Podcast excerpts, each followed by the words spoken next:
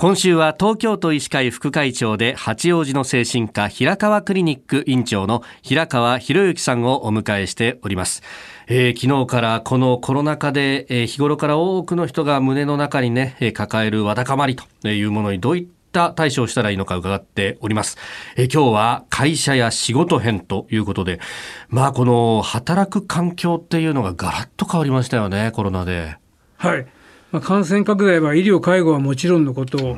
日常生活や教育就労政治経済社会に至るまで大きな影響を与えています。特に就労環境についてはコロナ流行前とは激変しましたよね、はい、以前リモートワークなんて想像もつかなかったんですけども。そうですよね、えー、うちじゃ無理だってみんな言ってたのにやってるじゃんってなりましたね。そうですよね。よく聞きます、はい、えー、まあそれこそね体調の管理なんてのも相当厳しくなりましたね。いやこれ以前であったらですね、はい、お前風邪くらいで会社でめたら仕事にならんぞってこう怒鳴っていた部長がですね、はい、ここに来て君、風邪気味で出社するとは信じられない、早く帰れと、まあ、このように変わってしまいましたから、まあ、全く相場が変わっちゃったわけですよね。そうですよねで、まあ、あの本当、大々的にできるところは全部在宅勤務でというようなことになってきましたけど、はい、このウェブで会議したりなんなりっていうと、なかなかこうコミュニケーションがうまく取れないって、えー、愚痴をこぼす人多いんですが、どうしたらいいですか？これもよく聞く相談ですよね。まずはですね、こううまく取れなくてこの当たり前だと思ってほしいんですね。決してそれがあの自分の力不足だとかですね、はい、性格のせいだなんて思ってほしくないんですね。そもそもこのリモートワークの社会っていうのは、まあ、計画性を持って導入されたものではございません。はい、本当に唐突にやむなくスタートした働きの仕方ですよね。確かに何の準備もフォローアップ体制も整備されない見切り発車ですから、これ、コミュニケーションがうまく取れない、どうしてくれるんだと、逆に会社側に訴えるべきですよね。なるほど、うん。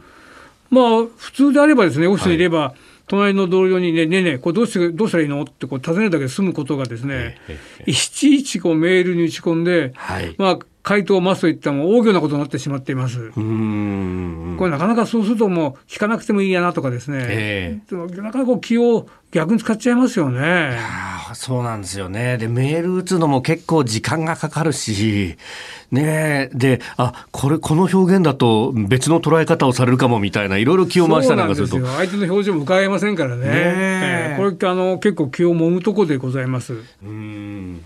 それからですね、まあ、あの、ご家族がね、極度の心配性なんですと、これどう付き合っていったらいいでしょうかっていう質問をいただきました。まあ、これ本人にとっては真剣ですよね。本当に心配してるわけですから、はい、それをですね、ただ、まあ、こう、間違ってるとかですね、えー、それは違うよっていうことを切り捨ててしまうとですね、本人には正しい情報が伝わらないんですね。えー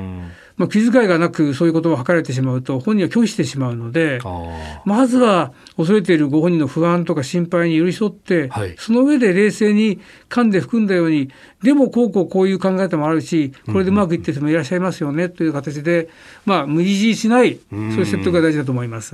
これ逆のパターンもあって、その家族の中で、その、いや、コロナなんてもう、お前もう風邪だろ、風邪みたいなね、えー、方もいらっしゃると思いますけど、この場合もやはり同じようにこう噛んで含めるような形で諭すってことになるわけですそうですね、まあ、多くの方ってそういう方に限って一度すごく心配していて不安なはずなんでそれを無理くりまあ自分の言葉で補うって言いますか、はい、払拭しようというのがあるので、まあ、そういうことはやっぱりじっくり話し合えばですね本当にあの心に響くような話で伝わっていくと僕は思うんですけどね。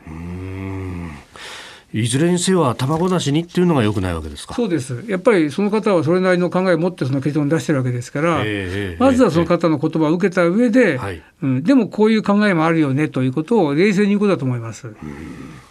八王子の精神科平川クリニック院長平川博之さんでした。先生明日もよろしくお願いします。よろしくお願いします